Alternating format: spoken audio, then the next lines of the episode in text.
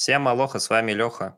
Это «Лента Мобиуса», подкаст про мобильную разработку с коллегами из мира мобильной разработки. Слушайте нас на всех медийных площадках для подкастов. Всем привет, на связи Мобиус и подкаст «Лента Мобиуса». Сегодня в качестве гостя нашего подкаста э, Сергей Опивалов, э, senior software engineer э, и человек, который любит и делает build-системы. Привет, Сергей. Привет, привет. Привет, ребята. Спасибо, что позвали. А, как в целом у тебя дела? Ты только вернулся из отпуска, успел уже вкатиться в рабочую колею? Да, относительно, э, относительно неплохо. После отпуска всегда занимает какое-то время, чтобы получить свою э, полную продуктивность на работе, чтобы влиться во все дела, во все беседы, во все проблемы. Поэтому сейчас, да, стараюсь э, в старую колею попасть. Потому что так получается, что всегда, когда ты уходишь в отпуск, начинаются самые непредсказуумые вещи. Кто-то находит там проблемы в, в твоих решениях, и ну, тебе нужно давать какой-то фидбэк на это все. А ты в отпуске.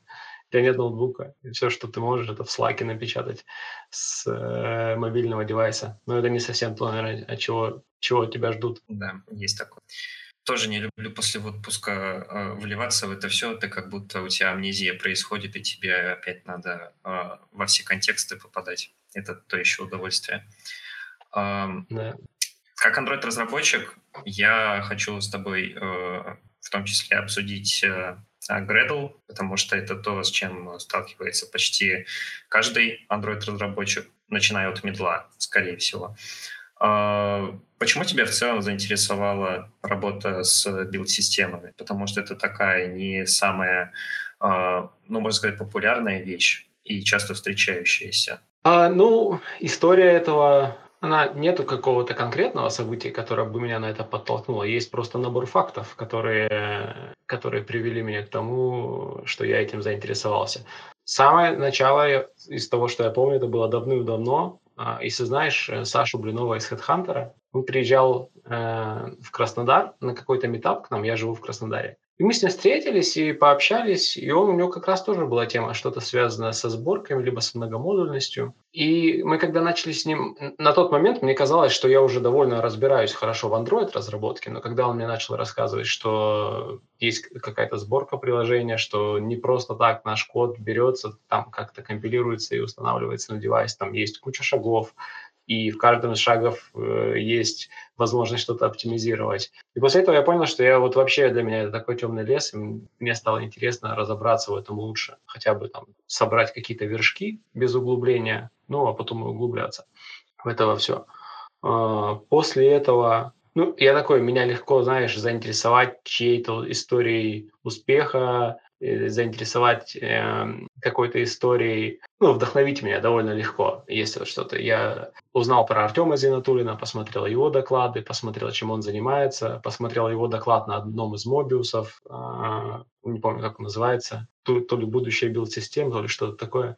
Ну, в общем, вот это все дало мне вдохновение на то, чтобы начать этим заниматься хотя бы в свободное время, и э, появился интерес к этому. Примерно такой был процесс. А после этого, когда уже появилось какое-то, знаешь, ну, начало для этого всего, так случилось, что я попал в Яндекс. И вот в Яндексе у меня получилось а, какие-то знания, какой-то опыт получить на практике, и, кстати говоря, мы можем потом к этому еще вернуться, но именно в Яндексе, когда я работал, родился, родилась, родилась идея для моего первого доклада на Мобиусе про инкрементальную компиляцию в Градле. А, она, я ее долго довольно вынашивал, я уже ушел из Яндекса на тот момент, когда, когда я выступил с этим докладом, но, тем не менее, именно работа в Яндексе над большим проектом подтолкнула меня к, к этой идее. А как у тебя вообще происходил процесс э, вкатывания в Gradle? Ты чисто ознакомливался с э, документацией, там, смотрел какие-то гайды или там в том числе тебе помогал опыт э, твоих коллег? Как это происходило? Ну, скажем так, в Яндексе опыт коллег... У меня был коллега, э, он был, кстати, экспертом на моем первом докладе, э, который как бы был моим ментором в этом во всем, но у него были знания довольно глубокие, и, а мне нужно было что-то более базовое. И эти базовые знания я собирал скорее не по документации, а по ну вот в твоем случае, как ты сказал, по опыту коллег, да, то есть не по опыту моих коллег, я просто смотрел на опыт других ребят, как делают ребята в больших компаниях, с какими проблемами сталкиваются. А, но что интересно для меня, вот типа, моя способность к обучению так построена, что для меня это не могло стать э, фундаментом прям моих знаний. Это не стало фундаментом, это фундаментом знаний стало э, опыт просто. Когда ты берешь и делаешь, ты сталкиваешься с проблемами, с которыми, да, большие ребята уже столкнулись, и тебе, мне важно понять э, саму проблему, и тогда я лучше пойму ее решение, разумеется. Вот, это, это было примерно так. А что касается документации, э, документация Gradla, кстати говоря, она ну, она супер большая, ее очень много. И она запутанная довольно. А, не, кое-где, может быть, она могла быть лучше. Но что важно знать, что команда Градла, они довольно много инвестируют в это, потому что инструмент сложный, и облачить текстовую форму все возможные use cases и хорошие практики не всегда получается, ну, просто, да, и не всегда ты, у тебя получается все охватить быстро. Поэтому документация становится все лучше и лучше у них. Поэтому документация тоже очень полезный источник знаний, но как еще раз для меня, как вот с моими способностями к обучению, она не может стать фундаментом. А с решения каких самых базовых задач ты начинал? Была ли это многомодульность или еще какие-то вещи? Ну, сам, самые базовые задачи на самом деле а, для мобильного, наверное, разработчика базовые задачи, да, две, скорее всего, которые, из которых я начинал с многомодульности. И нам, мне пришлось, у меня был проект большой внутри Яндекса, когда нужно было распилить монолит на модули с... Мы хотели сократить время сборки в том числе. Ну, хотя как я вот говорю, когда выступаю где-то, либо когда меня спрашивают, разделение на модули не имеет собой главную цель снижение, э, увеличение скорости сборки, снижение времени сборки. У многомодульности куча других бенефитов, и самое главное – это изоляция кодовой базы, но это вот прям такой топик, о котором можно долго беседовать. Но тем не менее, когда мы делали этот проект в Яндексе, а, задача была снизить скорость сборки, есть увеличить скорость сборки, снизить ее время.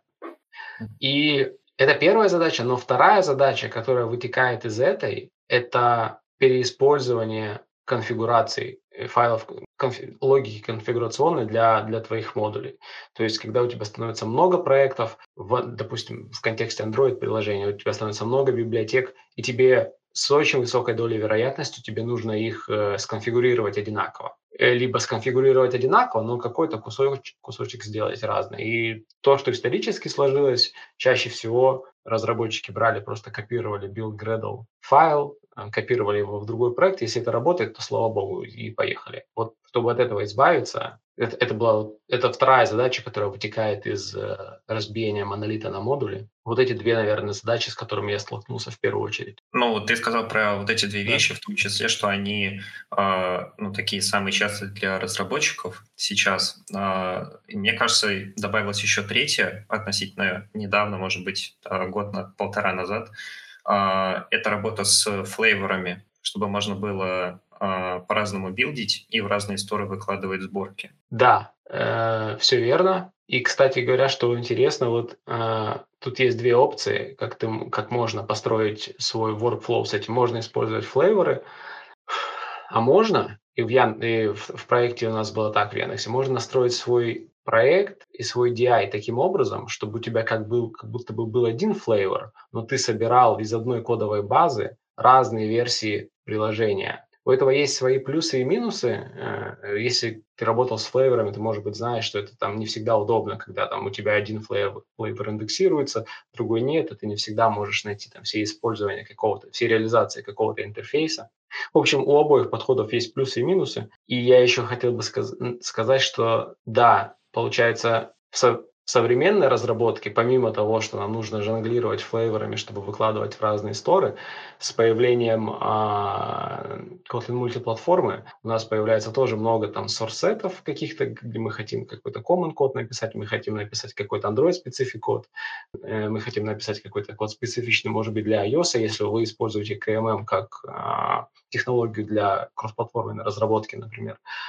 Поэтому да, целом, а, я с тобой согласен, что это новая реальность и тоже новый use case, который нам необходимо поддерживать А аналог флейвором ты имел в виду build type другой или это еще какой-то Нет? Э, ты э, другую, э, у тебя регистрируется другая задача, друг, другая таска в Gradle, когда ты, ты можешь написать там, допустим, app, assembly, Яндекс Debug. У тебя собирается версия таксометра с таксиметровым дизайном, со всем, со всеми вещами, но ты можешь написать app assembly Uber debug. У тебя, у тебя подтягиваются другие, э, другие модули, другие, э, ну, у тебя так DI на самом деле настроен. Там другие конфиги, и у тебя уже собирается Uber из той же самой кодовой базы. Uh, у меня опыт, на самом деле, с Гратлом был немного другой. Uh, я, uh, когда 6 месяцев только работал в, в, в мобилках в целом, на моей первой работе, где я был единственным Android-разработчиком. А, это в 2019 году было. Я занимался самостоятельно настройкой CI-CD. То есть мне никто эту задачу не дал, но сказали, ну, бери, занимайся. Я занимался вот CI-CD, там надо было дополнительно как-то скрипты прописывать. Еще э, в то время, если помнишь, а, был Фабрик, это то, mm-hmm. что утекло э, в Firebase. Вот. И раньше с фабриком надо было немного по-другому работать, чем с Firebase, то есть отдельно подтягивать там какие-то э, конфиги, дальше э, там в студии еще был плагин, если я верно помню. Да, да. И с вот этой вот всей настройкой было то еще удовольствие работать, особенно когда никто не мог сказать, как правильно, как неправильно. А, то еще удовольствие. Вот э, поэтому такой вопрос, э, как вообще ты считаешь, с какого момента разработчик становится достаточно компетентным, чтобы а, заниматься такими вопросами сборки? Потому что это явно как-то нельзя определить. То есть это можно чисто по желанию, что я хочу заниматься сборкой, все, там Lead дает тебе задачи, там как-то сопроводит и все. Или как? Ну, это тоже частый вопрос, который я слышу, и тут э, мое мнение на, на этот счет следующее, что вопросы сборки приходят к тебе э, вместе с, со скейлом, да, с каким-то с масштабируемостью. То есть, когда вас трое человек на, на проекте, у вас небольшой проект с маленькой кодовой базой, э, у вас там нет кучи тестов, кучи там э, времени конфигурации по 5 минут вашего проекта. Проект собирается там 30 секунд на хорошей машине все супер, у вас нет проблем со сборками никаких. И здесь а, а, нырять, нырять в это можно факультативно. То есть кому, кому больше нравится этим заниматься, тот, тот наверное, и, и может этим заниматься. И параллельно с этим я хотел сказать, что вопрос в том, что когда разработчик становится компетентным, чтобы этим заниматься, я, я не считаю, что эти вопросы сложнее, чем разработка нативного Android-приложения. Это просто другая область знаний, которая для, не, тебе нет необходимости быть там рок-звездой, чтобы этим заниматься. Ты можешь этим заниматься просто, если это тебе нравится, там просто другие технологии немного, другие языки программирования, и все. Поэтому взвешивать компетенцию, когда стоит этим э, заниматься, мне сложно, наверное, сказать. Другой вопрос, когда ваша, ваш проект и ваша команда, вы уже выросли, вы уже kind of успешные, у вас есть там 20-30 человек на проекте. И проблемы, которые приходят на большом скейле, они вот все абсолютно другие, нежели там ты можешь испытать на маленьком проекте. И вот тогда уже, да, не, желательно, чтобы у вас был какой-то человек, наверное, у которого есть как бэкграунд в мобильной разработке, так и человек, которому, который знаком вот со всеми этими а, клауд-штуками, докеры, всякие CI, куберы, может быть, э, которым может там какие-то скрипты на питоне либо на баше написать. Потрясающе, когда, да, когда есть, э, есть такой человек, либо вообще целая команда. Но опыт подсказывает, и я вот озна- ознакомливался с результатами опроса, как раз-таки, как в каком количестве команд мобильных разработок есть мобильная инфра. И это не очень популярно, вот прям во всех командах это есть. Чаще всего это факультативно какой-то разработчик там на полставки решает эти какие-то вопросы. И причина этому, э, как я думаю, что нету прямого маппинга, нету прямого маппинга. Мы тратим время, мы тратим разработчика, мы получаем деньги. Э, в этом контексте мне нравится, как подошли, наверное, к вопросу ребята из Авито, в Авито Speed команда. И вот у ребят там все завязано на SLA, и они каким-то образом умудрились прямо показать э, менеджменту, что вот нас там 20 человек, 10 человек, 10 человек мы делаем Авито Speed, и вот мы приносим деньги там неявно таки, таким-то способом. Это потрясающе. Другой хороший пример тако, такой команды есть у Square. У них есть команда, которая называется MDX, Mobile Developer Experience, и там челы занимаются только вот, э, ну, соверш, совершенно сумасшедшими вещами. Мы потом можем про них поговорить еще, что они делают. Вот, но у Square и, и проект там тысячи модулей. На, послед... на послед... последняя информация, которую я знаю, там было четыре с половиной тысячи модулей в проекте, поэтому ну, им нужно. Вообще классно, когда можно как-то явно а, определить, сколько денег а, приносит а, твоя конкретная работа, потому что иногда это не совсем а, понятно. Особенно на, там, не знаю, на проектах, на приложениях, где за такой метрикой не совсем следят и не доносят до разработчиков. Вот сейчас я с фудтехом работаю, и там как раз это прям... Э, у нас идет прям плотное взаимодействие там с маркетологами, с, то есть мы там видим и гипотезы, сколько, э, сколько теряет приложение на каких-то багах, сколько какая-то фича приносит в теории, и это прям отдельное удовольствие за этим всем наблюдать. Э, ты сам про это сказал. Можешь э, рассказать немного поподробнее, как вообще э, в Яндексе э, подходит к работе с билд-системами? Потому что про Авито, ну, по крайней мере, я плюс-минус знаю. Опять же, ребята часто на конфах выступают. С Яндексом, по-моему, особо такого нет. А, ну, вся, вся информация, которая у меня есть, э, я принимал участие, когда еще был э, Android таксометр под Android был мобиль, э, нативным приложением. А сейчас э, там используется Flutter. На тот момент э, в команде была Mobile, Mobile Infra команда, под команда там было около трех человек, насколько я помню. Они занимались не столько сборками, сколько вот именно TeamCity, CIM. У нас там была сложная логика по тому, как собирается приложение для международки. То есть там было, надо было поприседать, чтобы собрать приложение, плюс плюс была еще защита от, от фрода, именно в сборку зашивалась, то есть сборка делалась по-особенному. И вот они занимались больше CI, а не локальной сборкой. Э, локальной сборкой, проблему с локальной сборкой решали, решали довольно... Ну, кстати, да, было несколько решений довольно интересных, которые, о которых мы тоже можем поговорить, как, как решались. Проект огромный, как собирать его более-менее приемлемо быстро как, как было сделано, допустим, в таксометре у нас. А, вот, то есть отдельная команда, была отдельная команда, которая занималась и, билдами, в том числе локальными. Ну, так у них скоп работ был достаточно большой. Помимо этого, помимо сборок и CI, э, и, и, и CI, в скопе этой команды было сервис, был сервис, который отвечает за то, как он для разработчиков сервис, который автоматически двигает тикеты по борде, который проставляет статус автоматически, сам за, запускает релизы так, как нужно, кучу интеграций там, с Телеграмом, с, э, с внутренними индексовыми сервисами. Вот эта команда этим занималась. Помимо э, того, что была выделенная команда, у нас были так называемое время на технодолг, техдолг, и мы называем это техновремя.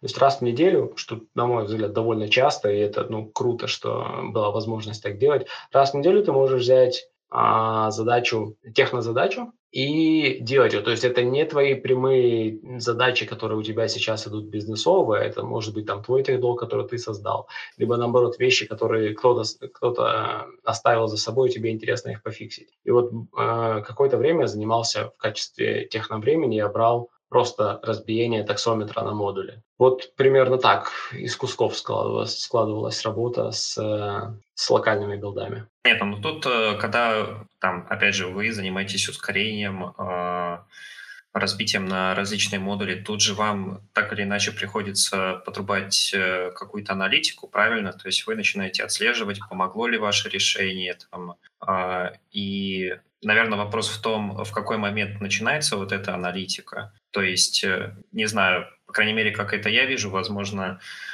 Тимлит э, видит какие-то вещи, э, допустим, что скорость возросла, что там плохо влияет на а, релизы. Он начинает смотреть, где может быть проблема, дальше он думает, ну, наверное, это из-за вот этого. Разработчик пытается что-то сделать, и не факт, что это получается. Но если получается, это вливает. То есть это вот так происходит примерно, да? А, в общем, это должно так происходить. Сто процентов, потому что прежде чем, чем тебе что-то делать вообще в целом, тебе надо научиться это измерять. Там результат работы, там, если у тебя есть какие-то проблемы, да. У нас тоже было были метрики, которые, они, они не такие богатые были, как, знаешь, как вот э, Авито Спид рассказывают, что у них там просто какая-то куча SLA, метрик, они на все смотрят, у них на все варнинг есть.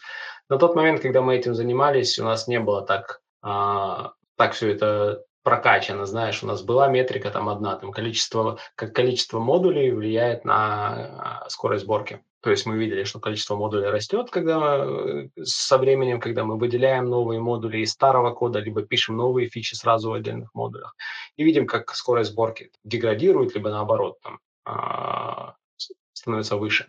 Это все, что было у нас на тот момент, но сейчас, э, сейчас, конечно, этому стоит подходить, и я думаю, что в индустрии чаще всего так и подходит, что измерение – это просто начало всего, это, это голова, то, с чего ты, ты просто вслепую делаешь какие-то из, э, какие-то фиксы, если ты не научился правильно мерить э, время сборки, что, сколько, сколько в сборке вообще, какие фазы занимают, какие-то долгие задачи, либо наоборот задачи, которые не должны быть выполнены, которые выполняются при каждой сборке. То есть ты правильно говоришь, я с тобой согласен на сто процентов, что с самого начала надо научиться измерять. Ну, тогда последний по этой теме. А с какой самой сложной задачей ты лично сталкивался? Ну и решал. Именно, именно в контексте... Ну, в контексте, да, работы с гридлом. А, какая, какая была сложная задача? У меня была задача, я, я бы не назвал ее прям сложной, потому что они много, многие из задач, они объемные просто, и сложно назвать ее сложной именно в, в контексте сложности, нежели она просто объемная. У меня была интересная задача, а, вот я пример приготовил чуть-чуть дальше, думал, о, о нем поговорим. У нас на одном из проектов, это было уже не в Яндексе, а в следующей компании, где я работал, я работал в американском стартапе Squire, он называется, не Square, а Squire это немножко другое. Мы делали софт для барбершоп.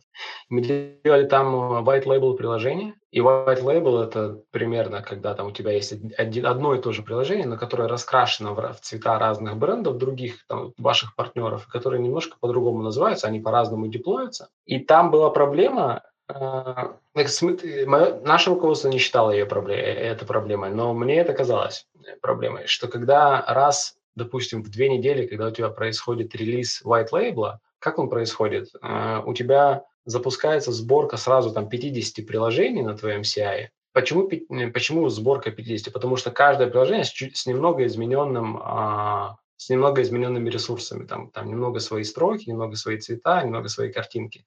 Но все приложения одинаковые. И вот э, эта сборка вешала наш CI, ну, на весь, на весь понедельник это точно, а может быть еще на половину вторника. Это, это, это просто сборка была этих приложений. И я когда сел с этим разбираться, э, интересно, там интересный момент случился, что за, за, зарелизить э, свои изменения я не успел, потому что у нас ну, стартап не то что схлопнулся, но у нас были лей которые затронули меня, но лей вот, которые случились сколько год назад, когда, ну, короче, нас это тоже затронуло.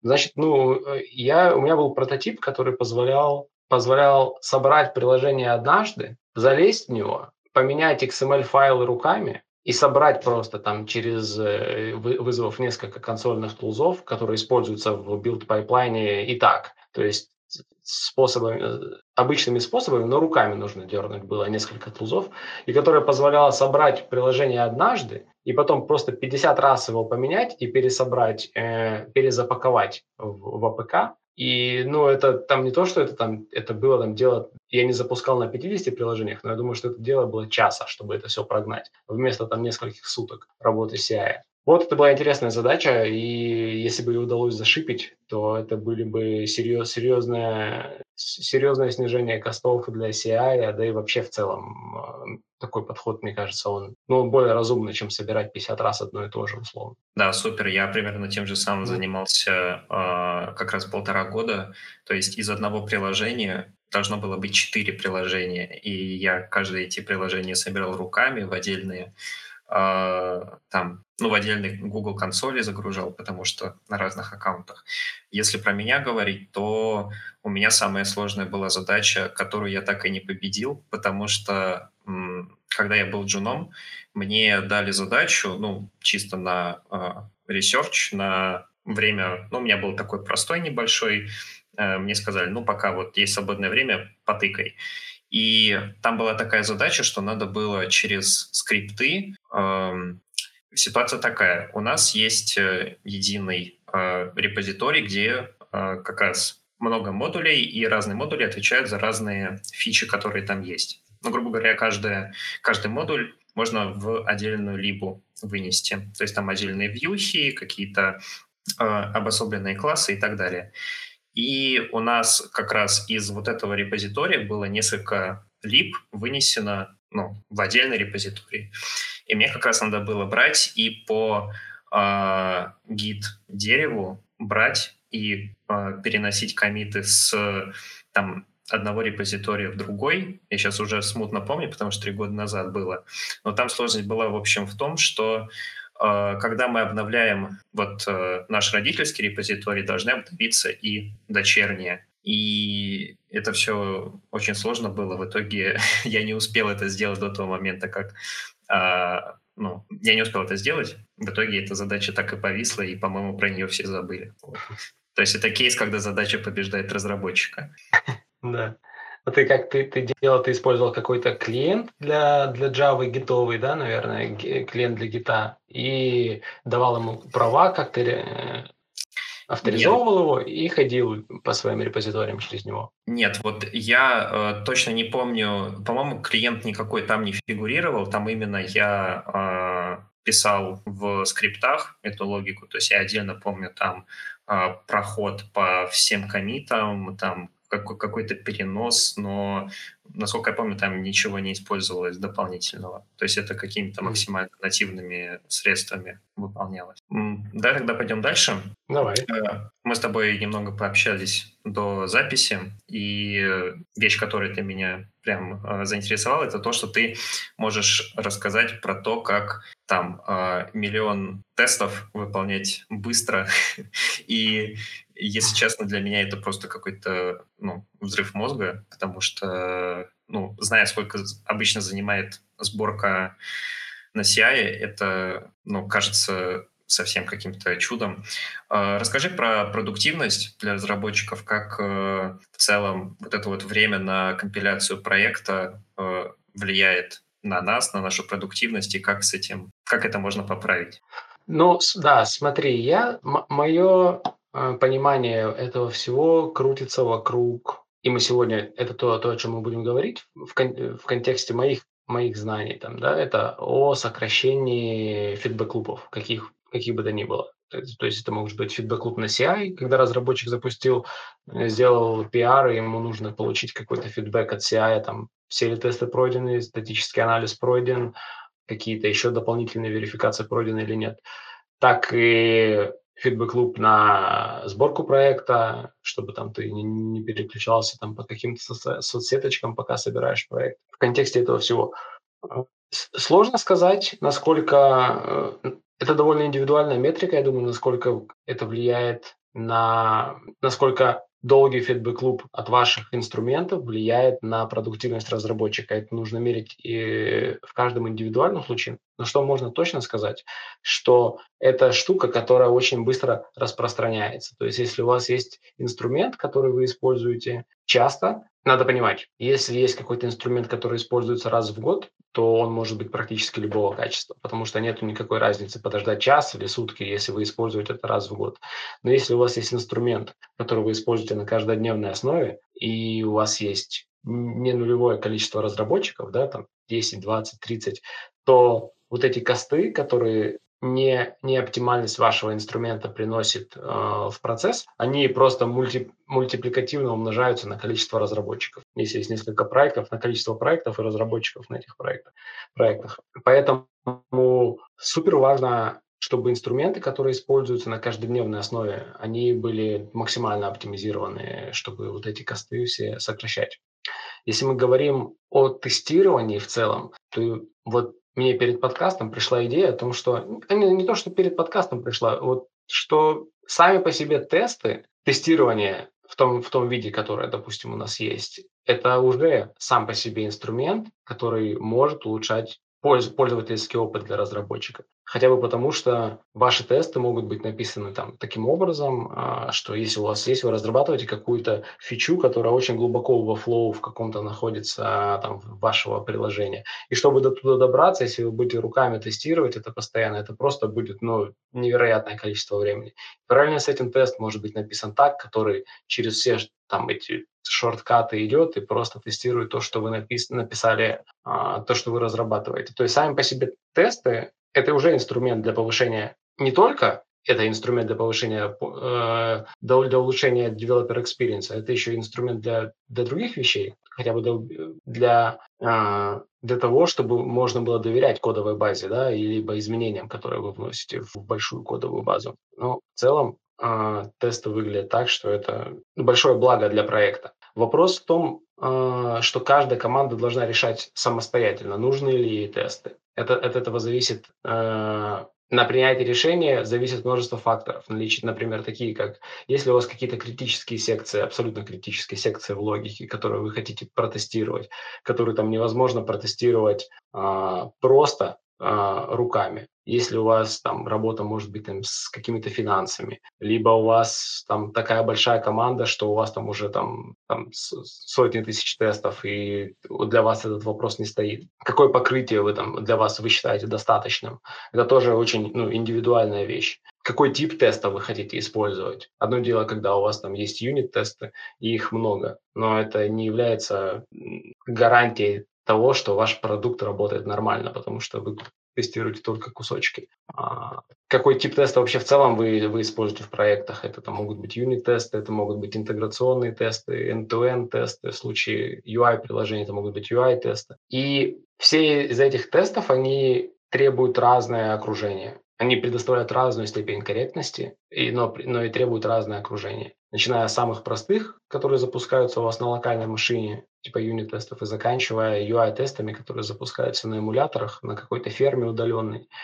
А, они требуют разное количество времени. Юнит-тесты очень быстрые, UI-тесты очень медленные, потому что нужно запустить эмулятор, установить на него приложение, запустить какой-то флоу, который тоже, скорее всего, будет не нулевое время занимать. К вопросу а, о том, как запускать большое количество тестов. Представим, что вы уже приняли решение, и вы уже выросли, вы стали большими, у вас большой проект, у вас там десятки тысяч, сотни тысяч тестов. Как их запускать быстро?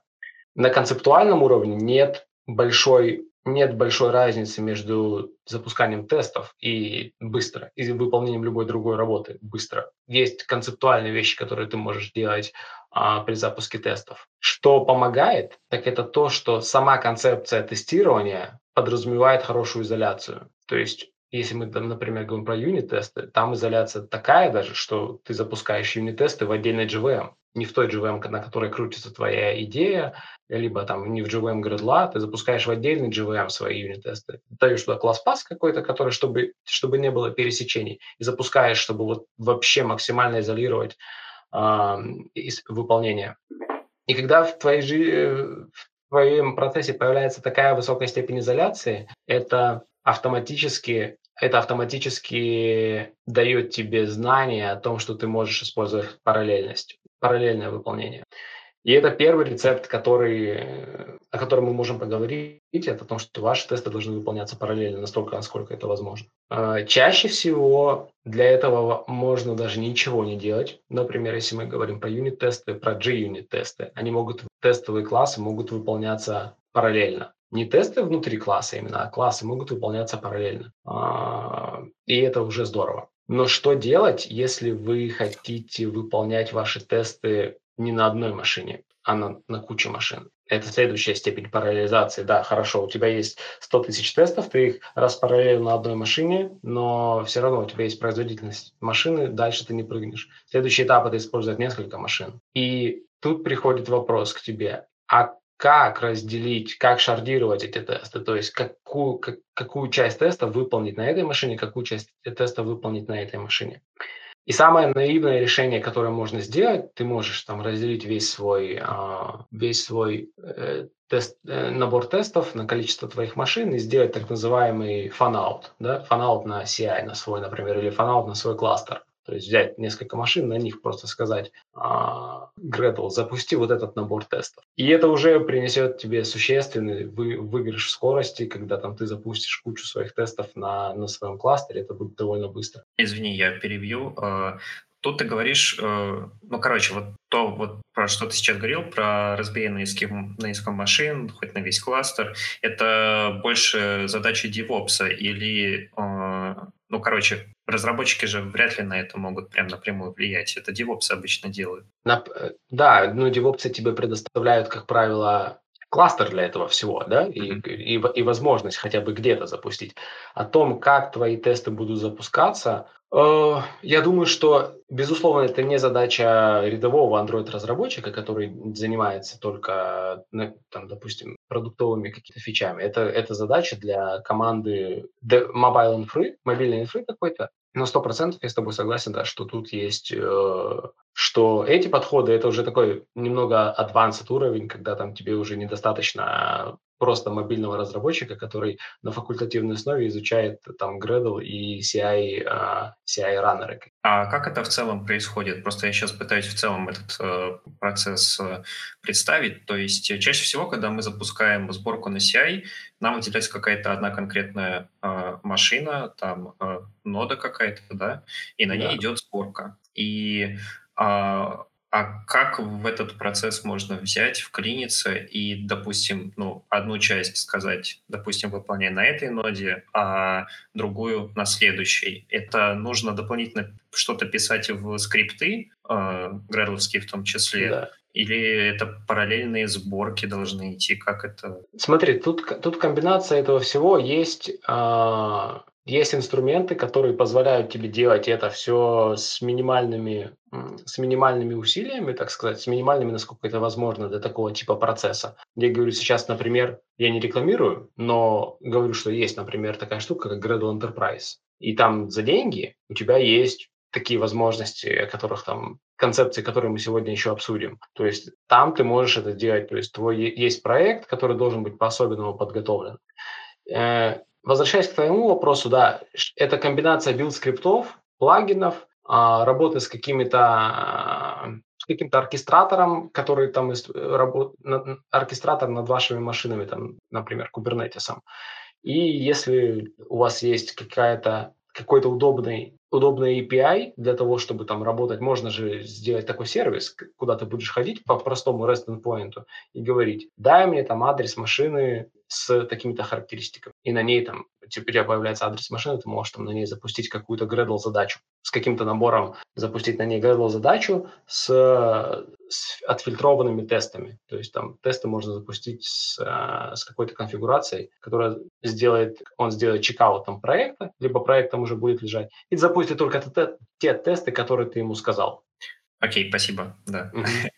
А, да, ты остановился как раз на этом моменте. А, да, а, параллельное выполнение. Мы запустили параллельно кучу тестов на кучу разных машин, получили невероятный бонус, э, получили невероятный бонус производительности, получили премию. И дальше это не все, что мы можем сделать на самом деле. Если подумать о том, о примитивном сценарии, как выполнять эти тесты, то можно попасть в ситуацию, когда у тебя будет следующее. У тебя есть четыре машины, допустим, даже четыре ядра, неважно, четыре машины, и у тебя на первое ядро попадают долгие тесты, а на остальные три ядра попадают маленькие, э, э, быстрые тесты, например. И все равно ждать ты будешь своего тест-репорта, да, там, или когда у тебя появится зеленая галочка на себе, пока длинные тесты не пройдут, сам, на первом ядре какие. Параллельность все еще какая-то есть, но не та, наверное, как, как, э, можно сделать лучше. Чтобы сделать лучше, тебе нужно, можно попробовать использовать какие-то исторические данные о твоем о выполнении. Можно иметь маппинг имя теста к времени какой-нибудь медиане его выполнения. На самом деле любая точность будет достаточно. Просто надо понять, сколько он выполняется, 3 секунды, либо час. То есть там какой-нибудь медиан нам окей будет. И уже зная, имея такой маппинг, ты можешь раскидывать свои тесты намного более умным способом, чтобы равномерно загружать все ядра, либо все машины, чтобы не ждать вот эту огромный bottleneck с, с, с длинными тестами, а запустить их максимально эффективно на всем своем кластере, либо там на своих ядрах. И вот такое параллельное выполнение – это то, что, выпол... Э, то, что предлагает Gradle Enterprise, за деньги, конечно, но нету там, то есть там точно такой же код, который могут написать люди, можно самому написать такую логику. Да, там это потребует каких, какой-то инфраструктуры вокруг, но если вы уже выросли до такого количества э, тестового кода, то это, скорее всего, будет полезно. Другой, другую интересную штуку э, по поводу параллельности хотел, э, хотел поделиться такой, э, таким подходом. Помнишь, мы вначале говорили о том, что тестовый класс, тестовые классы могут выполняться в параллель, но тесты внутри класса не могут. И у нас на работе есть э, метрики, которые говорят, что, чуваки, вот у вас есть тест, который долго что-то выполняется, там 7 минут выполняется. И раз в месяц есть какой-нибудь субботник, где там ты можешь такие мелкие задачки взять, там, о, длинный тест взял, как, какой, какой подход э, к ускорению этого? Ты просто берешь, разбиваешь этот большой тест на несколько маленьких. С абстрактным классом, выделяешь абстрактный класс какой-то, от него наследуешься, и вот эти три теста уже выполняются параллельно. Это стандартный подход. Так вот, а, мы делали попытку в качестве хакатона попытку оптими, оптимизации этого процесса следующим образом. Ты берешь тестовый класс, а, пишешь э, запрос в чат GPT именно через, э, через запишку, кормишь ему этот класс и говоришь, Главное, э, главное правильно промпт написать. Разбей этот класс на несколько маленьких классов, сохраняя идентацию, сохраняя там табуляцию, все что, все, что нужно тебе сохраняя, и выделив абстрактный класс, и верни в виде там нескольких, нескольких файлов, нескольких классов. И правильно обработать output нужно. И, ну, разумеется, мы это не зарелизили, но у этого есть, как мне кажется, будущее вот в плане автоматизации. Если правильно научиться писать хорошие промпты на 100% и правильно их потом обрабатывать, может быть, там, конечно, какая-то ручная валидация нужна будет, то вполне возможно, что можно написать такую задачу, которая будет у тебя в субботу, воскрес... ну, на выходных запускаться, брать все твои долгие тесты, с помощью чата GPT их разбивать на маленькие, коммитить обратно, ну, и таки, таким образом а, ускорять. Клево. А, то есть давай э, как-то подытожим. Получается, для того, чтобы вот эти вот фидбэк-лупы уменьшать, первое, это надо отчасти ну, оптимизировать процессы, да, потому что, опять же, фидбэк-луп — это не только про то, что мы ждем, пока сбилдится, а в том числе мы ждем какую-то информацию в целом от кого-то. Какая-то оптимизация процессов, да. Дальше э, там э, грамотная настройка окружения, на котором идет сборка всех э, там артефактов, э, э, тестов и так далее. И ну, следить за кодом в проекте, чтобы, опять же, он исполнялся ну, с какой-то нормальной скоростью, и это не аффектило. Да, тезисно, может, я, тезисно я с этим совсем согласен. А, примерно так, да. А, давай тогда пойдем дальше, как раз не так много времени осталось. Давай, давай. Um, у тебя был очень классный доклад на Мобиусе, там отдельно как э, человек, который его слушал, большое спасибо. Uh, его тема была uh, управление сложностью состояния, про то, как uh, в целом можно рассматривать даже обычную работу экранов со стороны там состояний и каких-то действий. Это прям какой-то свежий взгляд был, потому что я что-то подобное я видел только на парах в универе, когда мы анализировали алгоритмы, когда строили конечные автоматы, то есть это прям а, приятный такой флешбэк был. А, как ты конкретно пришел к этой теме? Там, что тебя заинтересовало?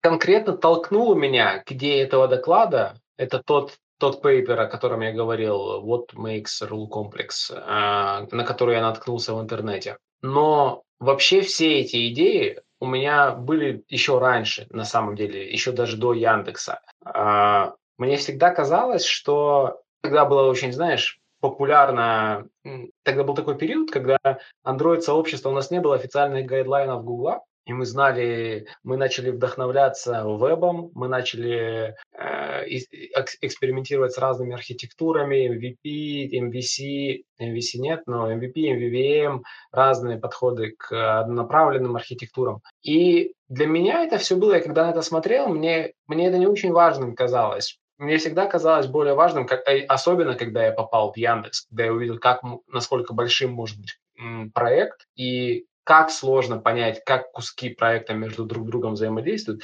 Мне всегда казалось, что это, это не очень важно, как, как у тебя какая-то логическая нода взаимодействует с UI. Да, это потрясающе, когда у тебя есть одна точка входа, ты это можешь легко тестировать, у тебя есть однонаправленный поток данных, когда у тебя декларативно объявлены все возможные экшены, которые UI может бросать в твою логическую ноду. Это здорово, но насколько это важно на большом проекте? И мне казалось, что это не, ну, не драматическая разница, если я большой проект с MVP переведу там на какой-нибудь хайповый там T или там MV, MVI. Но что гораздо важнее, мне казалось, что как научить проект, как мне научить проект дробиться на маленькие куски легко, то есть чтобы он не сопротивлялся этому, чтобы мне не приходилось выносить там кучу, делать кучу вайринга, например, какого-то, кучу бутстрапа, чтобы просто это было декларативно, что этот кусок подключаю, этот кусок подключаю, этот кусок подключаю. Они сами делают какую-то работу, которую уже кто-то написал, я просто пользуюсь ее результатами. И мне, у меня было просто такое ощущение, что вот это важнее. Композиция ваших компонентов верхнеуровневая в архитектуре, то, как архитектура может, как компоненты могут композироваться, нежели подход внутри одного компонента. И когда я увидел, а, разумеется, и этот подход я сначала, сначала реализовал его в Squire, мы начали его использовать, и мне тоже все нравилось. И вот после этого я нашел этот пейпер и прочел, и нашел э, документальное обоснование своим мыслям, то есть что, что почему это важно все-таки, потому что нам гораздо проще воспринимать маленькие кусочки, э, нежели какое-то одно большое общее целое. Ведь м, чаще всего ты работаешь одновременно над какой-то одной фичой, нежели над, там, над, над всей картиной в целом. Безусловно, это очень важно понимать, как вся система в целом э, работает, но система может быть большая, э, и тебе не всегда нужно иметь знания во всех ее частях. Но тебе надо эффективно знать, эффективно уметь изменять и эволюционировать свою часть, маленькую. И вот в целом вот э, это меня привело к мыслям э, о том, что было бы здорово сделать доклад, но по факту доклад является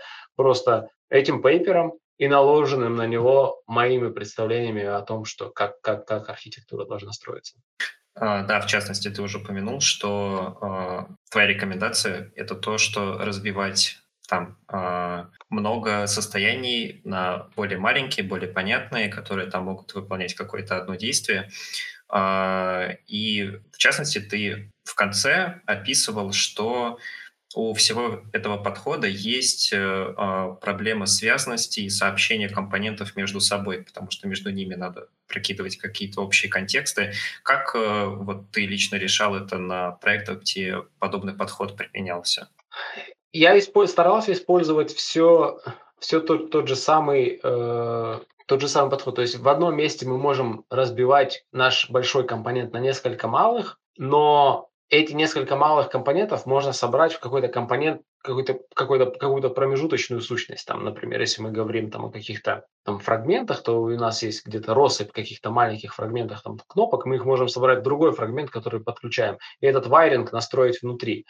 Но вообще твой вопрос, он э, больше, мне кажется, про то, как работать с этим подходом на на большом масштабе, то есть когда у тебя количество этих шин вырастает там до какого-то невероятного количества, и здесь, разумеется, у меня нет а, серебряной пули. Если у вас что-то супер большое, и вы все равно рано или поздно придется, ну не придется, будут проблемы с вайрингом, в нем можно утонуть. А, мне кажется, что я говорил это в докладе, что тут ничего не придумать прям такого, что решит эту проблему на корню, кроме как того, чтобы понять, что если у тебя сейчас на экране столько всего, возможно, это не один экран, возможно, это два экрана, или, возможно, это экран плюс сервис, или, возможно, там это вообще flow экранов, а у тебя, ну, это все, разумеется, не только вопросы технические, это в том числе и вопросы продуктовые. Никто тебе не даст разбить там один, один экран, в котором много логики на flow экранов без согласия там, да, какой-то продуктовой части команды.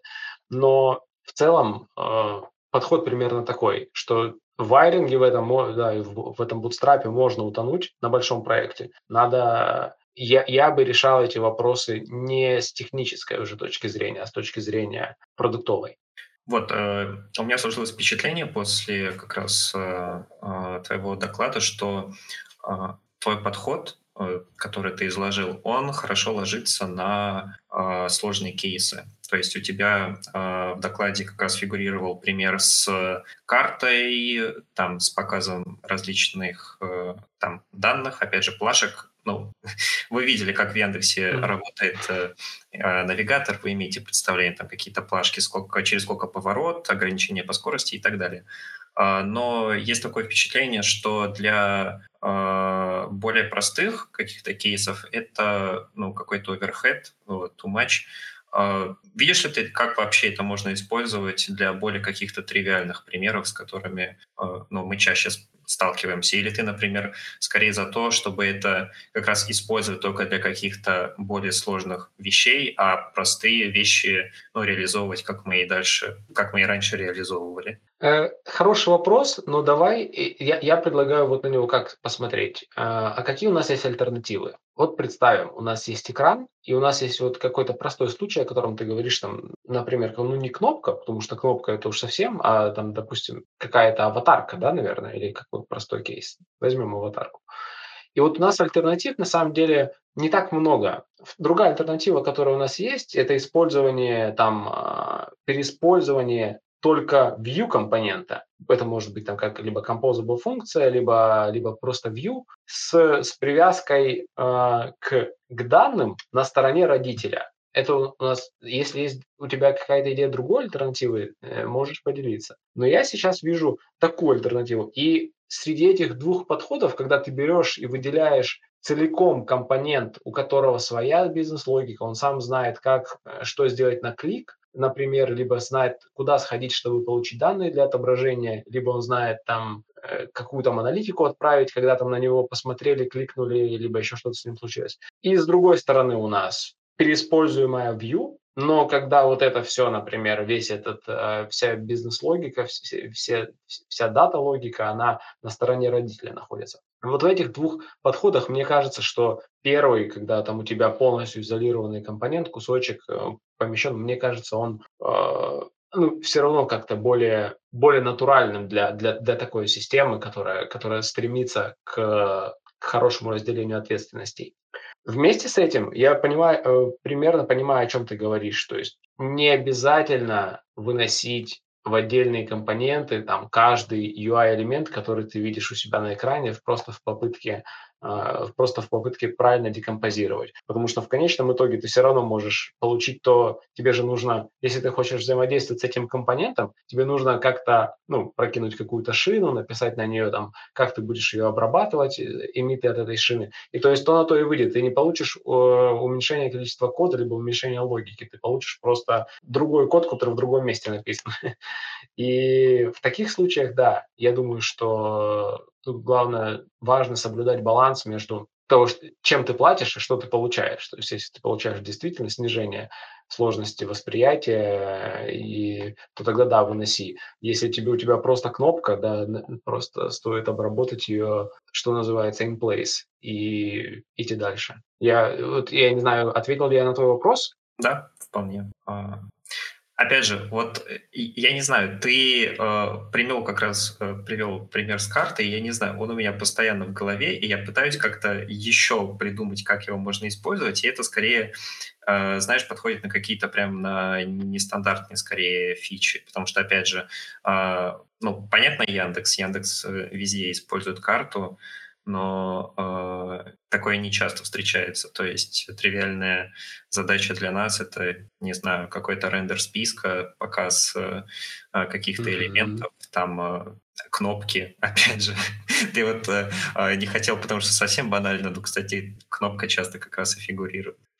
Ну да, можем посмотреть, э, рассмотреть кнопку. Это, это на самом деле, мне кажется, может быть хорошим примером. А, чаще, не чаще всего, э, про, про простую кнопку, которая делает какое-то действие, даже, наверное, не будем обсуждать, какой-то более, чуть-чуть более сложный кейс там сделаем. Например, кнопка, которая показывается по какому-то АБ-эксперименту. Mm либо кнопка, которая показывается по какому-то там удаленному конфигу, либо кнопка, которая показывается в зависимости от состояния твоего приложения в другой части совершенно. Ты записал что-то в shared pref, у тебя тут появилась кнопка, что, чувак, очисти shared pref, например. И вот когда мы уже начинаем думать в этом контексте, то представь, ну, мне так кажется, что как хорошо иметь вот этот АБ-эксперимент, вот эту шину, этот листенер, который где-то повешен и висит, чтобы твоя кнопка понимает, что надо показываться, в компоненте этой кнопки, а не в, в родителе. То есть как родителю об этом всем не обязательно знать, что где-то какой-то АБ-эксперимент случился, пришел сервер, и что вау, надо показывать кнопку. Сама кнопка может об этом позаботиться. Нужно просто ей дать контейнер, где, где отобразится.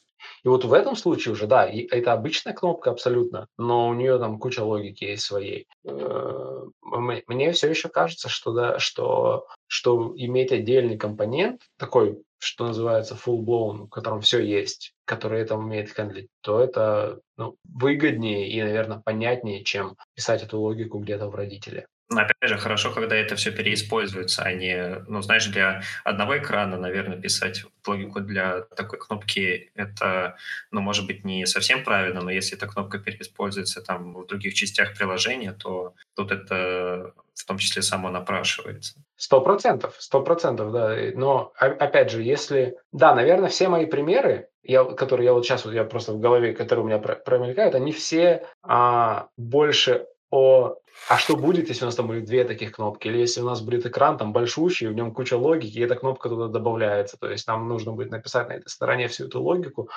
И все эти примеры, они идут в разрез с тем, что ты сказал в самом начале. А что вот в простых приложениях? Что нам делать в простых приложениях? Да, в простых приложениях этого всего нет. И поэтому, да, видимо, в простых приложениях мы используем, можем использовать такой подход, но только когда у нас э, вообще что-то там, какая-то невероятная логика добавляется сложная. Но опять же, есть примеры, с которыми мы сталкиваемся и в простых приложениях. Например, обработка пермишенов. Да, это довольно частый кейс. Там же тоже у тебя там стоит машина какая-то есть. Запросил, не запросил, запросил и попросил больше не запрашивать.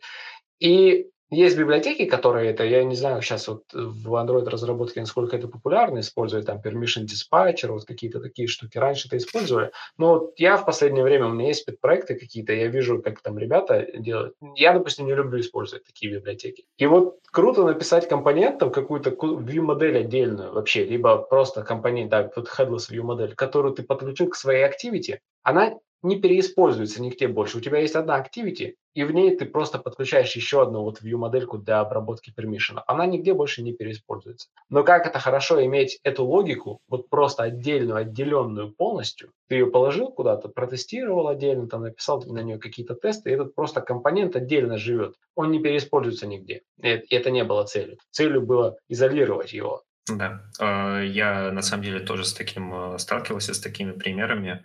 И, э, например, из моего личного опыта у нас э, был схожий вынос э, всей логики. Нам пришло требование, что мы должны добавить защиту от ботов, и когда с клиента идет слишком много запросов, то мы должны показывать защиту от, mm-hmm. от спама. То есть показывается а, веб-вьюшка, насколько я помню, и с вводом как раз капчи.